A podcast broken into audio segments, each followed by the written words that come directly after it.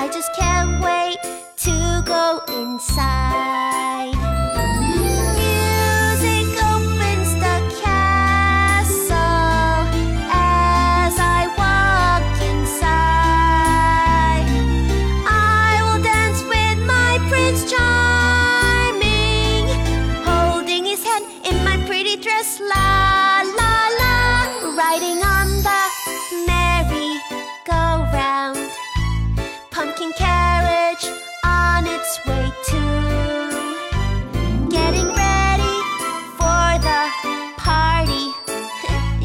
getting ready for tonight.